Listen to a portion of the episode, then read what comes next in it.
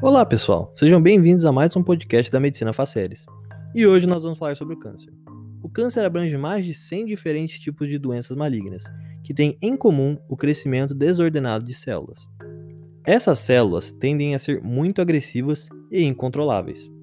Dividem-se rapidamente, determinando a formação de tumores que podem espalhar-se para outras regiões do corpo.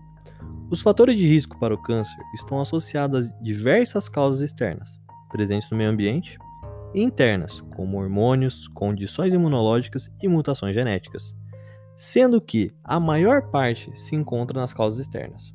Levando em consideração as mudanças provocadas no meio ambiente pelo próprio homem, como os hábitos e o estilo de vida.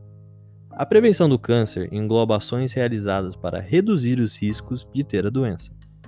O objetivo da prevenção primária é impedir que o câncer se desenvolva, isso inclui evitar a exposição aos fatores de risco de câncer e a adoção de um modo de vida saudável.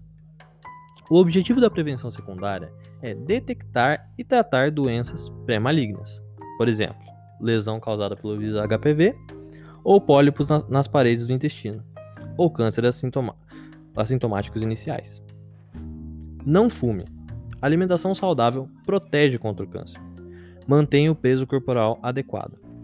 Amamente.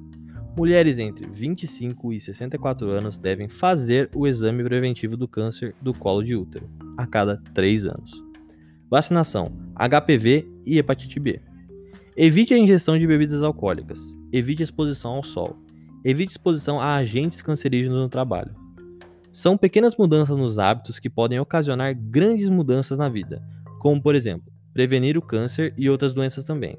Se caso você necessitar de tratamento e acompanhamento, o SUS disponibiliza nas unidades de saúde do país desde a prevenção, como as vacinas, até o tratamento e reabilitação para pessoas de todas as idades.